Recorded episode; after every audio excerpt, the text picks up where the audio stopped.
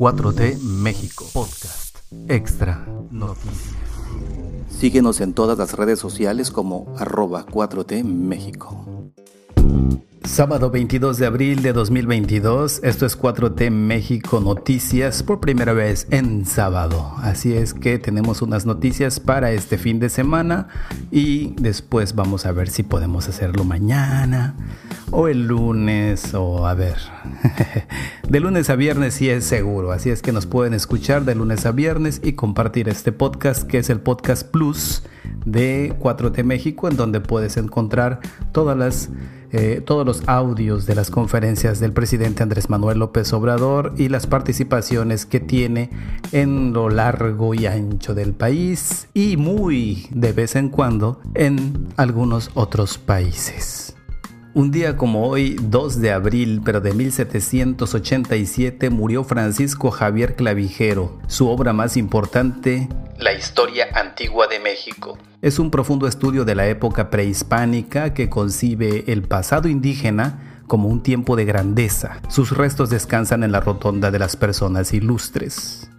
Y un 2 de abril, pero de 1867, es el aniversario de la toma de Puebla. La bandera nacional se iza a toda asta. Y las noticias para hoy son las siguientes. Voto de legisladores en reforma eléctrica demostrará sus convicciones, afirma el presidente Andrés Manuel López Obrador. AMLO sostuvo que en la votación de la reforma eléctrica los y las legisladores de todas las bancadas tienen una oportunidad histórica para demostrar a favor de cuáles intereses están, si los del pueblo o de los particulares. Lo que decía el general Cárdenas, quien entrega los recursos naturales del país a extranjeros es traidor a la patria. Tienen la oportunidad de defender el interés público. Está de por medio la economía popular.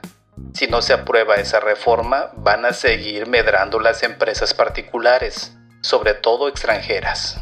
Reiteró que es necesario proteger a la Comisión Federal de Electricidad, una empresa pública sin fines de lucro. Que cada quien vote de acuerdo a sus convicciones, de acuerdo a lo que le dicte su conciencia, en absoluta libertad, que no sea un asunto cupular, que no los copten.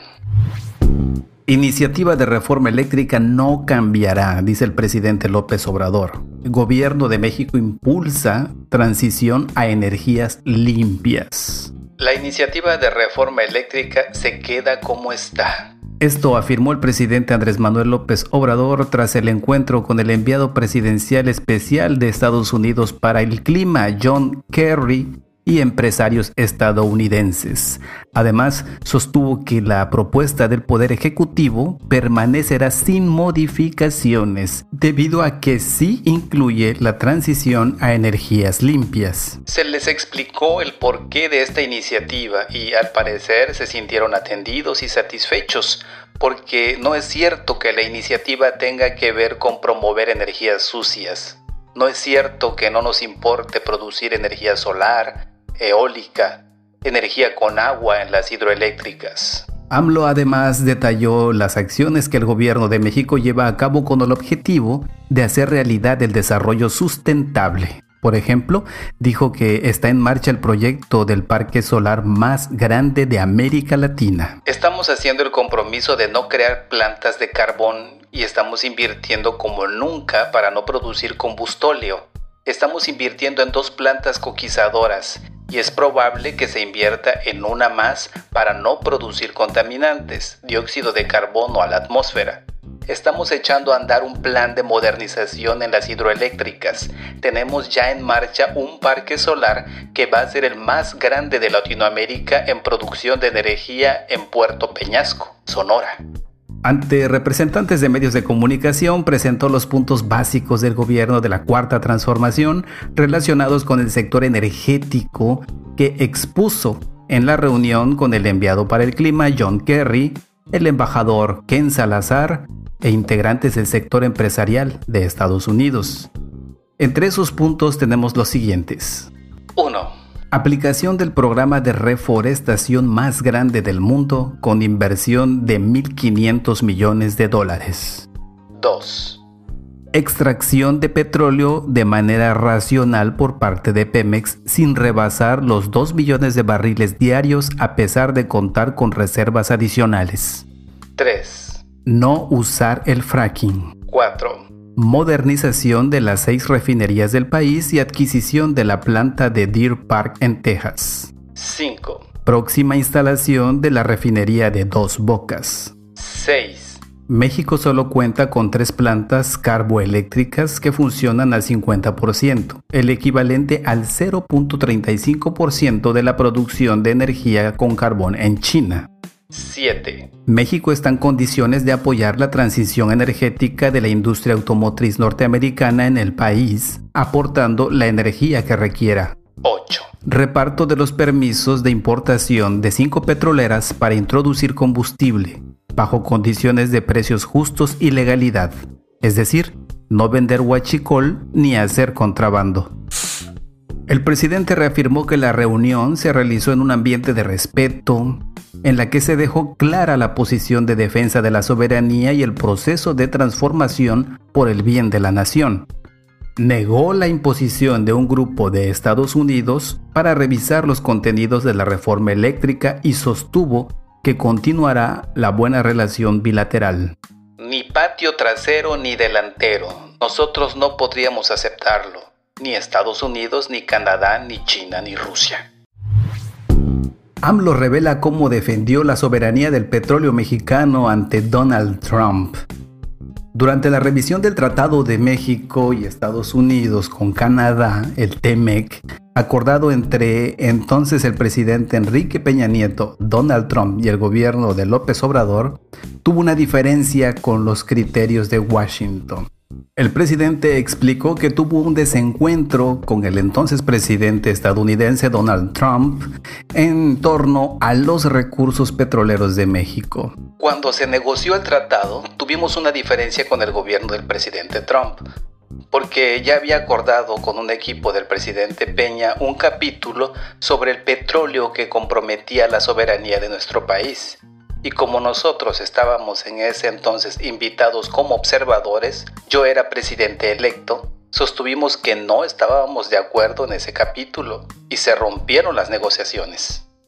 Separaron las mesas porque ese capítulo pues era comprometer el petróleo, como 20 o 30 hojas, y pues hubo tensión. Y lo mismo, ¿no?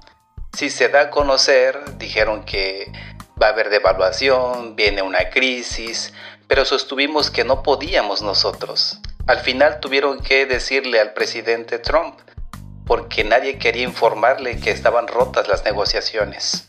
Sin embargo, cuando le informaron la situación al entonces presidente de Estados Unidos, preguntó cuál era el planteamiento del proyecto de López Obrador. Dos párrafos nada más. Y el párrafo es, los dos párrafos es que México es un país soberano y que el petróleo es de la nación y que no se compromete ante ninguna negociación. Y el presidente Trump aceptó y así quedó. Esto agregó el presidente López Obrador y además sostuvo que relató este mismo episodio el jueves 31 durante las conversaciones que tuvo con el representante del gobierno de Joe Biden para el clima, John Kerry, con quien abordó la propuesta de reforma eléctrica que discute el Congreso de la Unión Mexicano. En la reforma eléctrica nada incumple con los lineamientos del TMEC, aseguró el presidente y recordó que el acuerdo trilateral compromete a las partes a no permitir la corrupción, como podrían ser, consideró, los contratos de autoabasto eléctrico que ostenta Iberdrola en Nuevo León. Nuevamente el INE contra AMLO exige quitar propaganda de la consulta de revocación en 30 estados. El INE, el Instituto Nacional Electoral, ordenó retirar en un plazo no mayor a 72 horas la propaganda a favor del presidente de México, Andrés Manuel López Obrador, rumbo a la consulta de revocación de mandato en 30 entidades federativas. En su resolución, el INE señala que esta propaganda se trata de una estrategia de publicidad atípica cuyos recursos empleados no se sabe de dónde provienen. Se trata de 183 anuncios espectaculares, 18 casos de propaganda en postes 354 bardas pintadas, 74 casos de lonas colocadas en distintas ubicaciones de 30 entidades y 5 casos en unidades de transporte público. La queja ante el INE fue presentada por el PAN y el PRD, Partido Acción Nacional y Partido de la Revolución Democrática respectivamente, y diversos ciudadanos que están contra Morena y contra la asociación civil que siga la democracia por la difusión de propaganda ilegal. Estos actos fueron tachados por el INE como una posible simulación o campaña orquestada no ciudadana, ya que no se trata de propaganda emitida, generada o difundida de manera libre, legítima y espontánea por la ciudadanía, lo que afecta el equilibrio y condiciones de equidad para que la población participe y vote de forma libre e informada el día de la jornada. Esta propaganda, según el INE, se ubicó en Aguascalientes, Baja California, Baja California Sur, Ciudad de México, Chiapas, Chihuahua, Colima, Durango, Estado de México, Guanajuato, Guerrero, Hidalgo, Jalisco, Michoacán, Morelos, Nayarit, Nuevo León, Oaxaca, Puebla, Querétaro, Quintana Roo, San Luis Potosí, Sinaloa, Sonora, Tabasco, Tamaulipas, Tlaxcala, Veracruz, Yucatán y Zacatecas. Este 31 de marzo, la Consejería Jurídica de la Presidencia de México interpuso una queja ante la Suprema Corte de Justicia de la Nación por la reducción en el número de casillas que serán instaladas por el Instituto Nacional Electoral para la jornada. En los meses anteriores, el gobierno de la Cuarta Transformación y el INE han sostenido una serie de enfrentamientos debido a la consulta de revocación y los recortes presupuestales que se aplicaron al instituto. A lo largo del proceso electoral, el instituto y la 4T han cruzado desde declaraciones hasta quejas y resoluciones alrededor de la consulta, siendo una de las principales quejas del gobierno de López Obrador la poca difusión que ha tenido la jornada electoral. Estas son todas las noticias para este sábado, para este sabadito alegre, para que le escuchen ahora sí a la hora que sea. Estas son las noticias más importantes, son cuatro noticias, porque he estado viendo que en los resultados de las reproducciones reproducen más cuando son menos noticias. Creo que aburre ya tanto, ¿no? aburre tan, tan largas. Cuando demoran 20, 30 minutos tienen menos reproducciones. Así es que vamos a tener que pensar en algo para dividirlas en dos partes a lo largo del día. Pero agradezco mucho que publiquen, agradezco mucho que lo compartan y agradezco mucho sus suscripciones en Spotify, Apple Podcast, Google Podcast, donde sea, y que nos estén siguiendo en facebook.com diagonal 4T México, igual 4T México en Twitter, ahí nos pueden ver también. Así es que muchas gracias y cuando lo compartan no se olviden de decir que todo lo que digo aquí siempre es verdad. Este podcast fue publicado por 4T México, producido por Mario Alfonso. No olvides seguirnos en todas las redes sociales como arroba 4T México.